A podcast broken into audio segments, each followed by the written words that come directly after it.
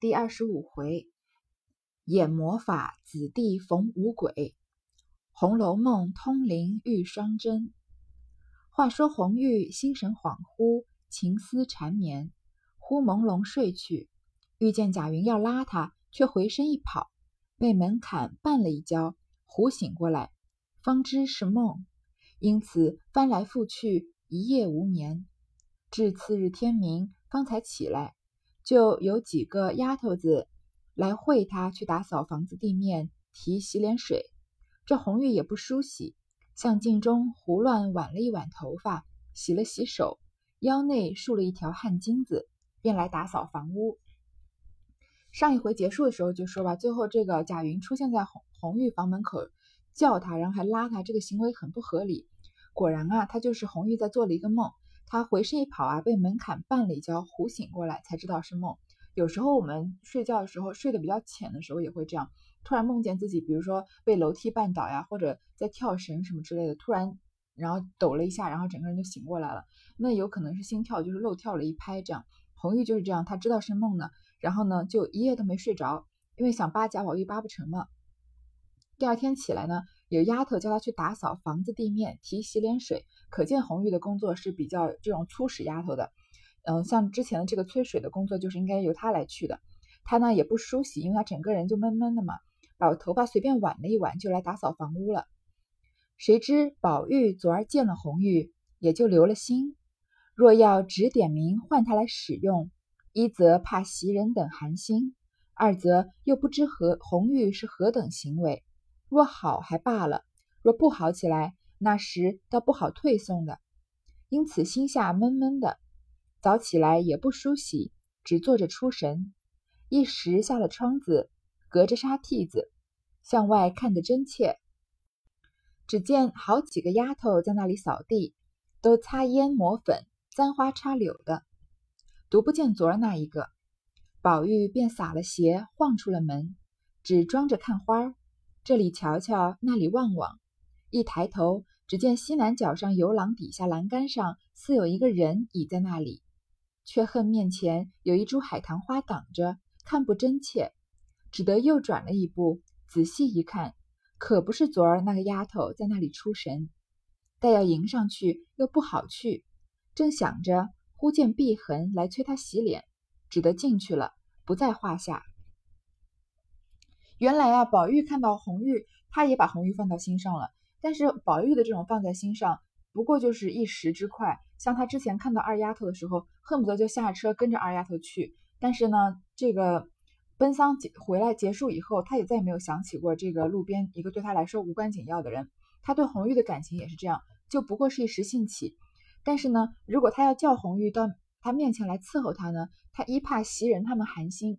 因为袭人他们才是大丫头嘛，这种事情让他们做的，那你突然指使一个粗使丫头来做，把他们的工作抢走了，那袭人不是会寒心吗？再加上袭人之前生气，不就是因为贾宝玉去了史湘云和林黛玉那边梳洗吗？第二呢，他不了解红玉啊，他只跟他讲了几句话，他给他倒了一杯茶，他不知道红玉这个人做事妥不妥帖。如果行为好就罢了，如果不好呢，你都把他叫到面前来伺候了，然后难道又把他叫出去吗？这个不太好退货呀。所以呢，他心下闷闷的，犹豫不决，就不太高兴，有点惆怅。他起来也没梳洗，就坐着出神。然后呢，他看见门外几个丫头在扫地，扫地的丫头啊，都擦烟抹粉、簪花插柳的。那你在贾宝玉跟前伺候，每天不都要打起十二分的精神？谁不知道贾宝玉哪天走到你面前，也许看上你了，你从此就飞上枝头变凤凰了呢？但是呢，就是见不到昨天那个，他找不到红玉，他就撒了鞋，晃出了房门。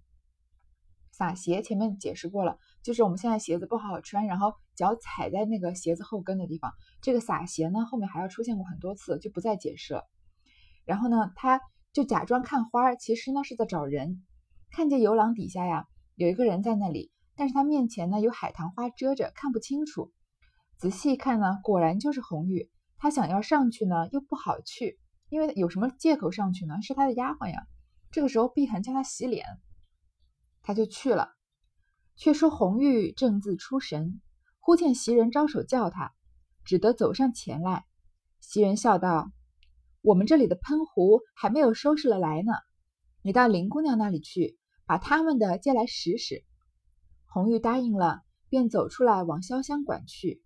正走上翠烟桥，抬头一望，只见山坡高处都是拦着帷幕，方想起今儿有匠役在这里头种树。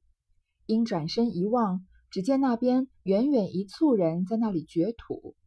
贾云正坐在那山子石上，红玉待要过去，又不敢过去，只得闷闷的向潇湘馆取了喷壶回来，无精打采自向房内倒着。众人只说他一时身上不爽快，都不理论。红玉在出神，袭人招手叫他，然后呢，袭人说他们的喷壶啊还没有还没有拿到，叫他到林姑娘那里去，把那个林姑娘的喷壶借来用用。于是呢，红玉就出发了。走上翠烟桥，看见山坡上都拦着帷幕。昨天不是有个妈妈来提醒他们吗？叫他们衣服呀不要浑晒浑晾。然后那边今天有人来做这个种树的差事，然后又说的是贾云，那他就知道是贾云啊。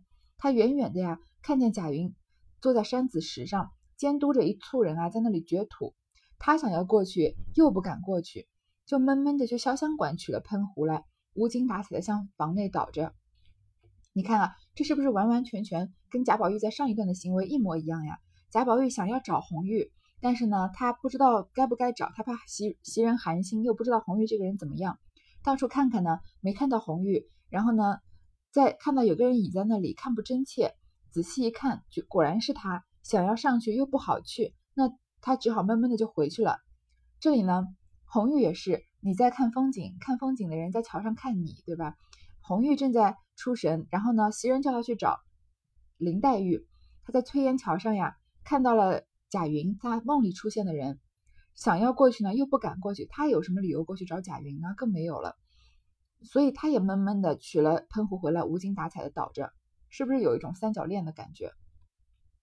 转眼过了一日，原来次日就是王子腾夫人的寿诞，那李元打发人来请贾母、王夫人的。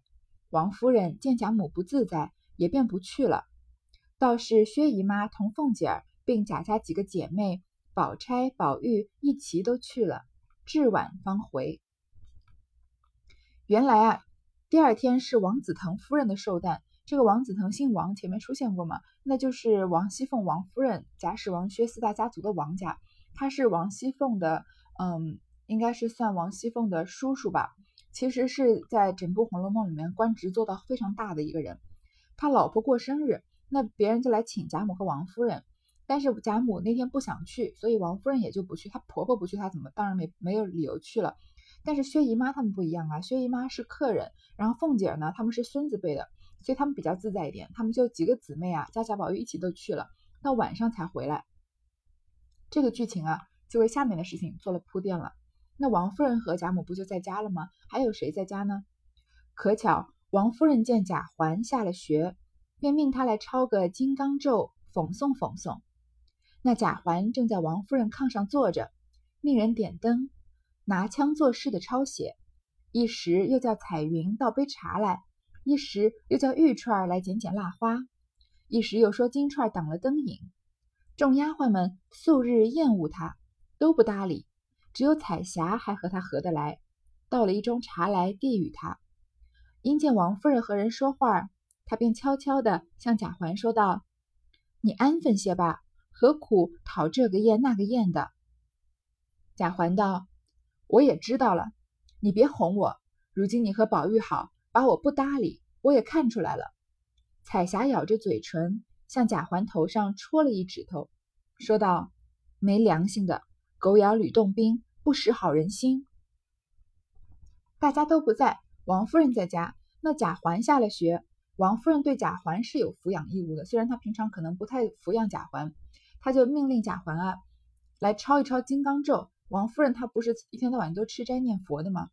所以贾环就在王夫人炕上坐着，好不容易拿到一个任务啊，他就开始拿枪做事起来，叫这个丫鬟倒茶，叫那个丫鬟捡蜡花，又说这个丫鬟挡了灯影。要把这件事情搞大，好像自己在做一件多了不得的任务一样。因为他平时被忽视习惯了嘛，所以有一点点事情就很想要表现自己，也是受重视的。但是那些丫鬟呢，平常就看不起他，厌恶他，都不理他。只有彩霞还和他合得来。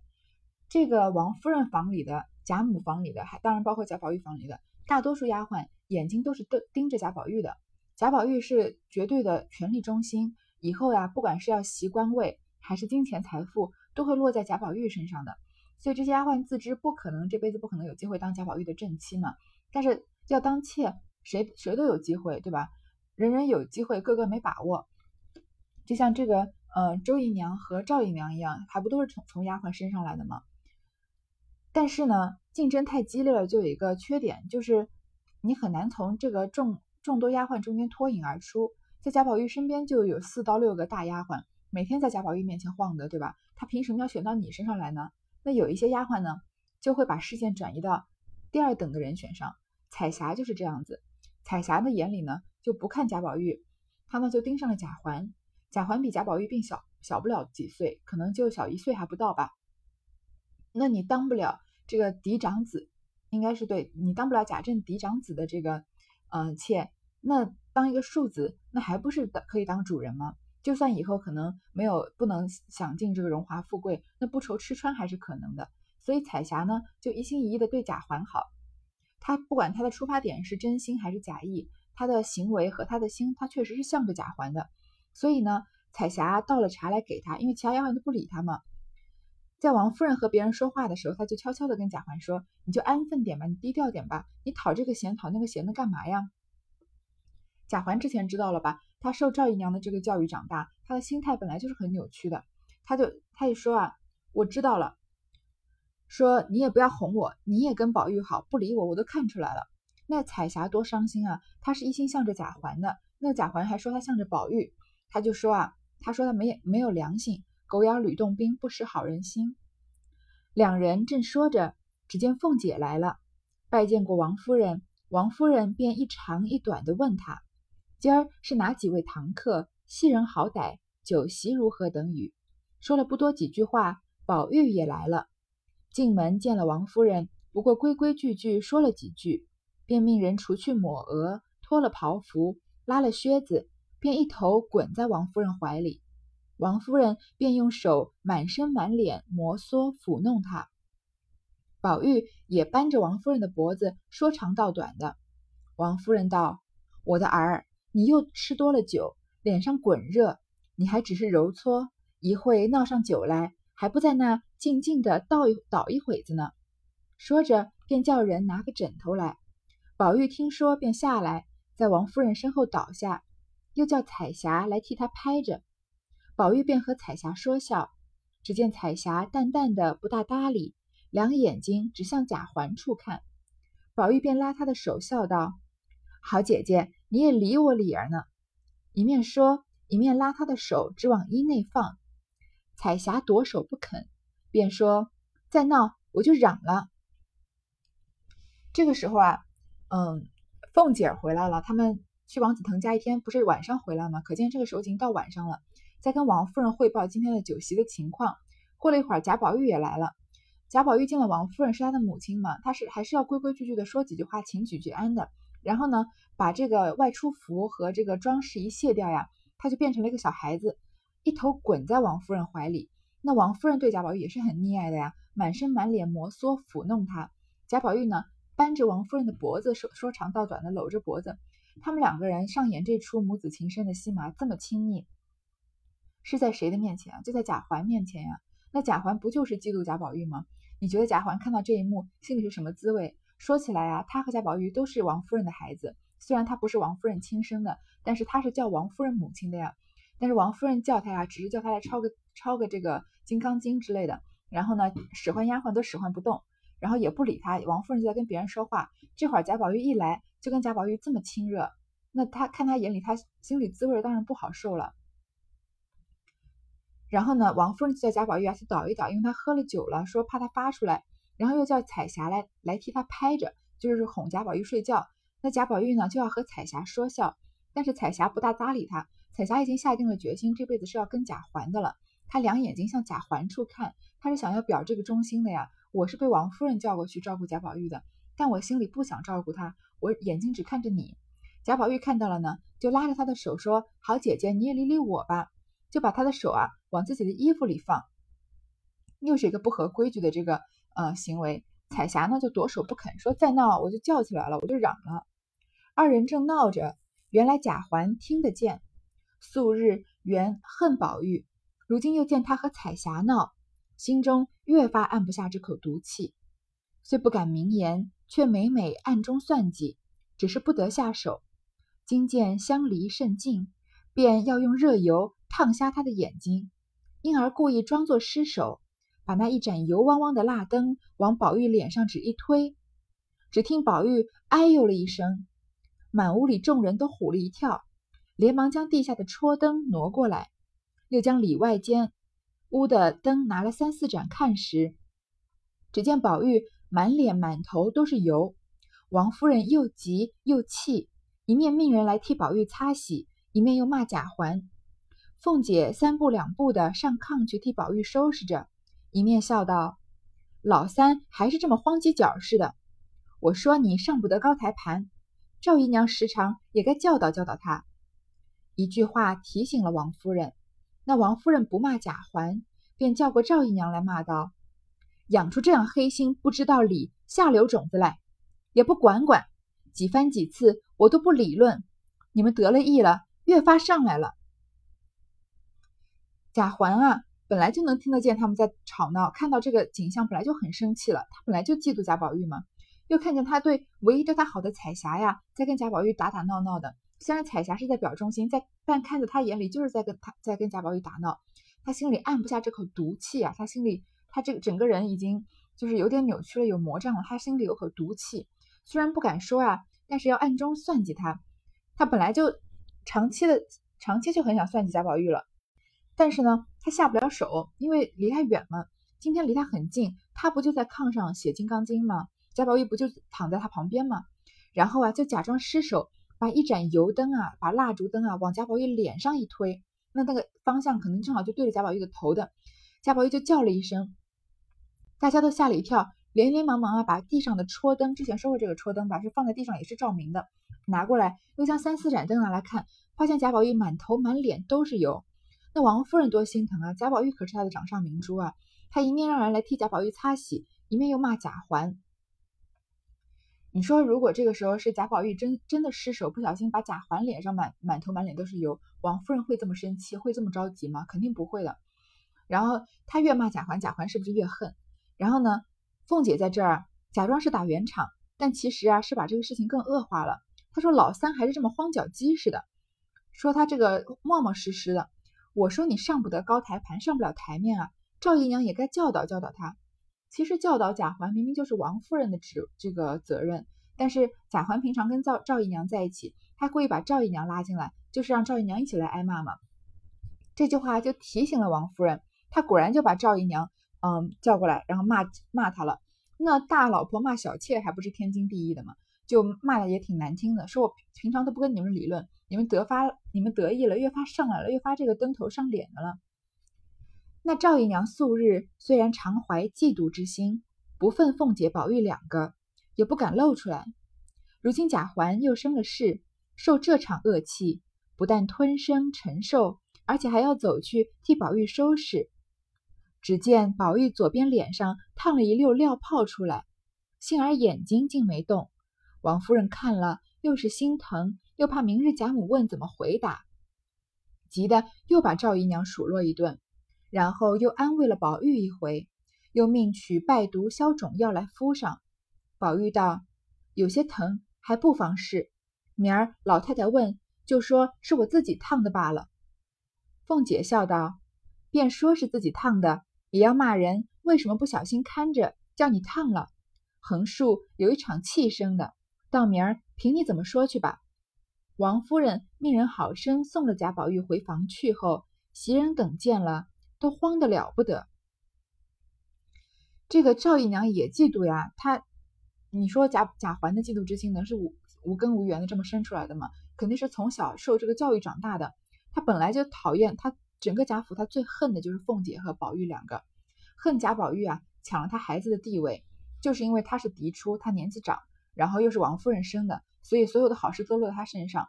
恨凤姐，凤姐是贾家掌掌权的人嘛。而且前面能看得到，凤姐骂赵姨娘是很不客气的。这个这个本来王夫人没想起来要骂赵姨娘，凤姐讲了一两句话，王夫人就把赵姨娘拉出来骂了一顿。她最恨的就是他们两个人。她平常不敢表露出来，这次啊，因为贾环这件事情啊，她生了这场恶气，还是要承受呀，然后还得去宝玉替宝玉收拾。幸好贾宝玉的眼睛没烫到，只是脸上呢烫了一一串泡出来。王夫人又很心疼，又担心明天贾母责骂，因为她可以在这骂赵姨娘，那王那个贾史老太君看到了，不就是要教训王夫人吗？说她看看护不力，还有那些丫鬟什么的。他又把赵姨娘数落了一顿，又安慰了贾宝玉一回。贾宝玉啊是想要息事宁人的，说有一点疼，但是不妨事。明天老太太问啊，就说是我自己烫了吧。他也不想牵谁牵拖谁下水。然后呢，凤姐说：“你就算说是自己烫的呀，老太太也是要骂别人看管不力的。”然后呢，王王夫人呢就让宝玉回房了。林黛玉见宝玉出了一天门，就觉闷闷的，没个可说话的人。至晚间打发人来问了两三遍，回来不曾。这便方方才回来，又偏生烫了。林黛玉便赶着来瞧。只见宝玉正拿着镜子照呢，左边脸上满满的敷了一脸的药。林黛玉只当烫得十分厉害，忙上来问怎么烫了，要瞧瞧。宝玉见他来了，忙把脸遮着，摇手叫他出去，不肯叫他看，知道他的脾性喜洁，见不得这些东西。林黛玉也知道自己也有这件脾性，知道宝玉的心内怕他嫌脏，阴笑道。我瞧瞧烫了哪里了，有什么遮着藏着了？一面说，一面就凑上来，强扳着脖子瞧了一瞧，问他疼的怎么样？宝玉道：“也不很疼，养一两日就好了。”林黛玉坐了一回，闷闷的回房去了，一宿无话。今天真的是闷闷的一天，贾宝玉也闷，红玉也闷，贾环也闷，林黛玉也闷。林黛玉看到贾宝玉出门了，她就一天没有人说话，她就闷，她很寂寞嘛，空闺寂寞。然后呢，就打发人一直问贾宝玉回来没回来。最后一遍啊，贾宝玉才回来。结果又知道贾宝玉被烫伤了，他就赶快过来瞧。看到贾宝玉正在照着镜子，脸上敷了很多的药，他就以为烫的很厉害，因为被药遮住了，也不知道烫的有多严重。贾宝玉呢，就遮着脸叫他出去，不让他看，因为他知道林黛玉这个人有洁癖的，他怕呢。嗯，贾宝他看到贾宝玉这样这个样子，他怕林黛玉嫌弃他。林黛玉自己也知道自己有洁癖，她也知道呀。贾宝玉知道他有洁癖，他也知道贾宝玉叫他出去呢，是怕自己嫌他脏。但他不是他不嫌贾宝玉脏呀，他是跟贾宝玉心灵相通的嘛。哪怕贾宝玉毁了容，林黛玉也不会把这个嗯，因为这件事情对贾宝玉弃之不顾的。所以说，让我看看烫到哪儿了，有什么藏着掖着的。然后他就扳着贾宝玉的脖子瞧了一瞧。贾宝玉自己受伤了，还要安慰这个安慰那个的，一会儿就一会儿要安慰这个贾环他们，说明天就说是我自己烫伤了，这会儿要安慰林黛玉，说也不怎么疼，一两天就好了。